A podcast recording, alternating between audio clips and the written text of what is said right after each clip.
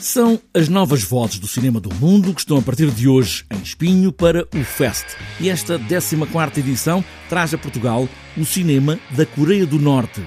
É um cinema de propaganda do regime, é certo, mas que se mantém igual desde o pai Kim Jong-il, que se considerava um grande cineasta e que tem hoje muita curiosidade do resto do mundo. Daí esta programação, feita por Fernando Vascas, um dos programadores, que do tema Fronteiras foi buscar a Coreia do Norte, para lá da fronteira do entendimento, na secção não competitiva. Mil e uma razões decidimos escolher a Coreia do Norte. Acima de tudo, porque a grande maioria das pessoas não tem noção da ligação que o regime eh, norte-coreano tem com o cinema. Eh, o eh, antigo ditador Kim Jong-il considerava-se uma autoridade mundial a nível cinematográfico, considerava-se um realizador, chegou a realizar filmes que nunca ninguém os viu, obviamente, fora da Coreia do Norte, chegou ao ponto de raptar produtores e atrizes sul-coreanos para trabalharem na Coreia do Norte eh, como se tratasse de uma fábrica.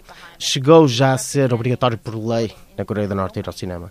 Obviamente que tudo que esteja interligado àquele país é assim um pouco alucinado, digamos, e o cinema deles também. A Coreia do Norte em cinema como uma grande montra no gabinete de curiosidades do Fest de Espinho. E depois o festival traz muitas escolas, é o cinema em formação, que também vai estar projetado nesta ideia de festival. Este ano até que quebramos o recorde, nós temos uma competição chamada Next, que se foca acima de tudo em, em cinema académico, eh, onde todas as nossas escolas parceiras submetem dois trabalhos que estão em competição uns com os outros. Eh, este ano batemos o recorde, eh, temos um número gigante de escolas de todos os cantos do mundo, vão de Marrocos até, até a Suécia, com, com algumas escolas brasileiras também.